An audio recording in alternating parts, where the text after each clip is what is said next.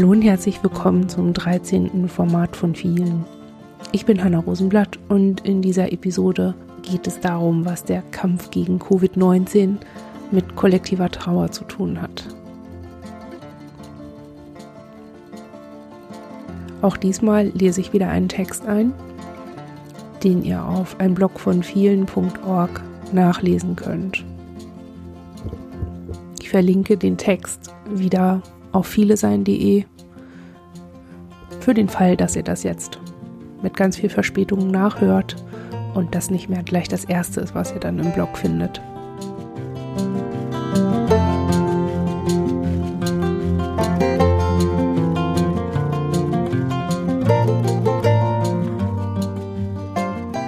In Zeiten von Corona lese ich im Moment oft.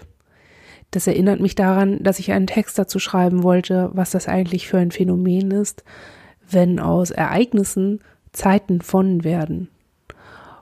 Und dass ich mich fragte, wofür es wohl wichtig ist, dass wir uns jetzt alle ganz viel mitteilen, wie schlimm das jetzt alles ist.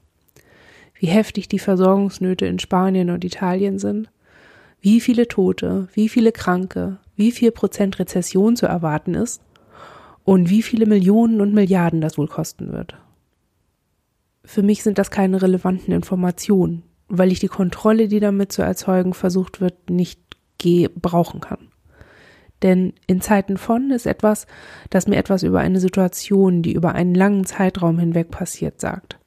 In Zeiten von ist für mich der Abschied vom Status quo, der Normalität, wie wir sie kennen. Ich weiß, dass es jetzt darum geht zu trauern dass jetzt ein Prozess einsetzt, der alle bekannten fünf Stadien der Trauer beinhaltet. Leugnung, das wird mich nicht betreffen. Wut, ich will mich nicht wegen so eines Virus einschränken. Verhandeln, okay, okay, also wir bleiben jetzt hier schön zu Hause und kaufen anderen Leuten keine Nudeln weg und dann wird alles gut, okay? Traurigkeit, so viele Menschen sind krank und sterben und niemand weiß, wann es enden wird. Akzeptanz. Es ist, wie es ist. Wir werden sehen, wie wir da durchkommen. Die Kontrolle, die man braucht, um halt durch eine schwierige, vielleicht auch traumatisierende Situation zu kommen, kann man nur aus der Akzeptanz heraus entwickeln. Auch dann, wenn es um eine lang anhaltende Situation geht, wie zum Beispiel eine chronische Krankheit, eine Epidemie, wie wir sie jetzt mit dem Coronavirus erleben, oder auch Gewalt erleben über viele Jahre hinweg. Es ist unsere Gewaltkultur, die uns oft glauben macht, man müsse gegen die Akzeptanz schwieriger Situationen ankämpfen. Man darf sich nicht reinbegeben in Trauer. Man verhandelt nicht mit Feinden. Ein kluger Kämpfer verleugnet keine Gefahren. Der richtig echte Kämpferheld und alle Powerfrauen dieser Welt, die sind wütend. Die ballern drauf, die boxen und beißen sich durch. Man verliert im Kampf, denn das ist der einzig würdige Verlust. Kampfreaktionen sind okay. Aber die allgemeine Idee von Kampf ist eine sehr eng gefasste. Da Kämpfe im Allgemeinen nicht als Teil von Konflikt, sondern als Teil von Konfliktlösung gedacht werden. Unter anderem deshalb leben wir nach wie vor im Kapitalismus. Weshalb wir derzeit in unseren Nachrichten so viel mehr Zahlen und Prozente sehen als Menschen und ihre Geschichten. Die erste Stufe der Konfliktlösung mittels Kampfhandlung ist die Dehumanisierung. Es sterben nicht Erna, Gisela und Lutz, sondern drei Personen zwischen 65 und 85 Jahren. Drei Humaneinheiten, die man in Statistiken einpflegt, die wiederum beeinflussen, wie man Risiken berechnet. Was zu Zahlen führt, die im Kampf gegen das, was zum Tod von Erna, Gisela und Lutz führte, noch nützlich sein könnte. Eventuell.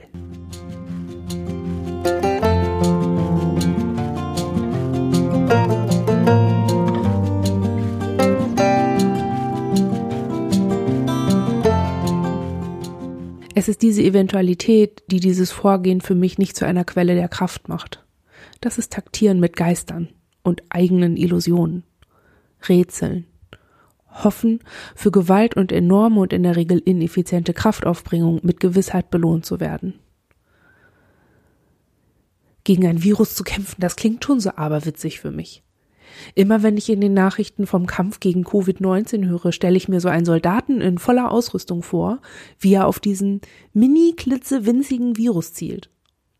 Obwohl ich weiß, dass es eine Metapher ist und sich die Leute, die da vom Kampf sprechen, vielleicht eher so ein ultra aggressives Desinfektionsmittel vorstellen. Eigentlich schon Säure.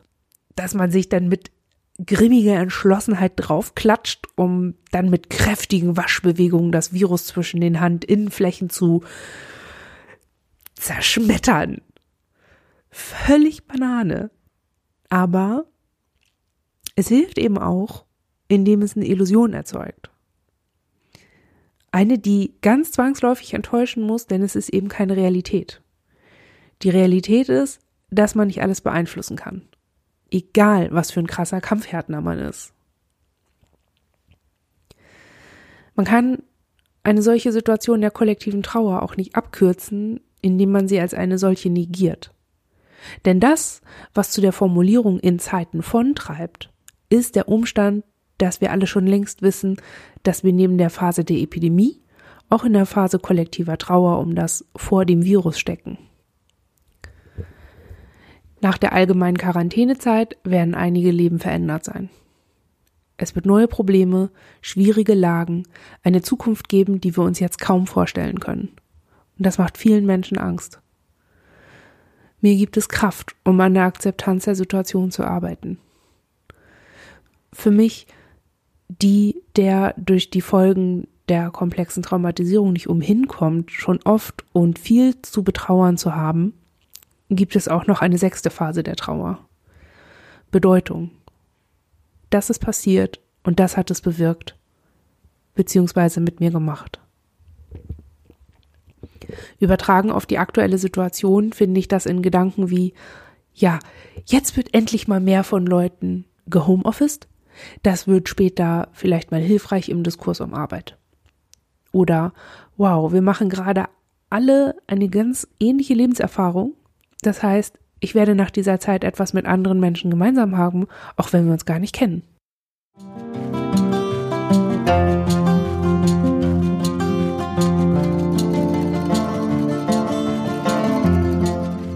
Diese sechste Phase hilft mir in und nach Therapiephasen, in denen wir Traumamaterial durchgearbeitet haben, mich den Beteiligten innen zu nähern und ihre Erfahrungen erst in meine, in Klammern, Idee von meiner Biografie und dann auch in mich selbst zu integrieren. Dahin zu kommen, verlangt mir jedoch immer einen vollen Zyklus der anderen fünf Trauerphasen ab.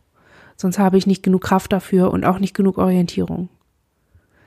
Akzeptanz schwieriger Umstände bedeutet, sich aus dem, was nach dem Verlust noch da ist, einen neuen festen Punkt zu etablieren. Ja, das ist jetzt so.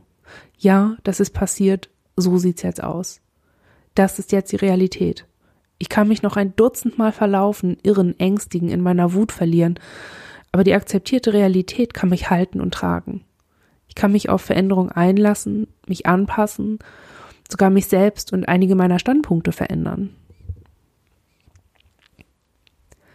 Hier muss ich natürlich sagen, dass das genau das ist, was man oft zu verhindern versucht, wenn man Gewalt oder auch schwere Krankheit oder den Verlust einer nahen Person erfährt. Es soll einen nicht treffen. Es soll nicht wehtun. Es soll nicht passieren. Es soll alles sein wie vorher. Es soll sich nichts verändern. Aber das tut's. Immer. Einfach schon, weil es passiert. Im Kleinen verändert sich immer alles jeden Tag und jeden Moment des Lebens. Leben ist Veränderung, Prozess. Werden und sein gleichzeitig. Sich dagegen zu sperren mag wie ein Kampf erscheinen und möchte auch gern befeiert werden, ist aber immer auch Teil eben jenes Prozesses, der eben doch alles verändert. Denn auch ein gewonnener Kampf ist eine Veränderung und bringt ein neues später hervor. Manchmal auch ein neues Ich. Die Frage ist, mit welcher Energie, mit welchen Veränderungen man dann leben muss. Sind es welche, die ich dem Leben und der Welt, mir selbst abgerungen habe und ergo mein Leben lang gleichbleibend kraftvoll und bis unter die Zähne bewaffnet verteidigen muss, ohne je müde werden zu dürfen? Oder sind es welche, die sich in Auseinandersetzung, Miteinander, Annäherung und entsprechend meiner jeweiligen Mittel und Möglichkeiten entwickelt haben und immer einfach weiter und weiter und weiterentwickeln werden, ganz so, wie ich dem folgen kann. Ich bin nun zu diesem Text gekommen, weil mir aufgefallen ist, dass mir, uns gerade hilft, was man Trauernden rät. Nimm jeden Tag, wie er kommt. Genieß, was du genießen kannst.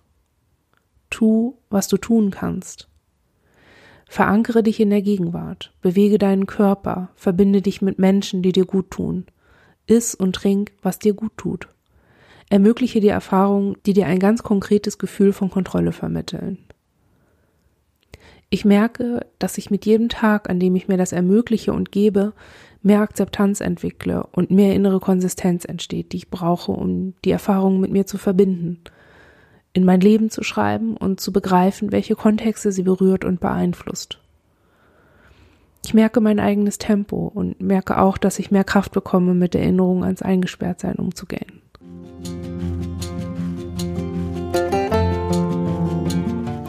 Hoffe, ihr konntet was aus diesem Text rausziehen für euch, dass es ein bisschen leichter macht, durch diese Zeit zu kommen.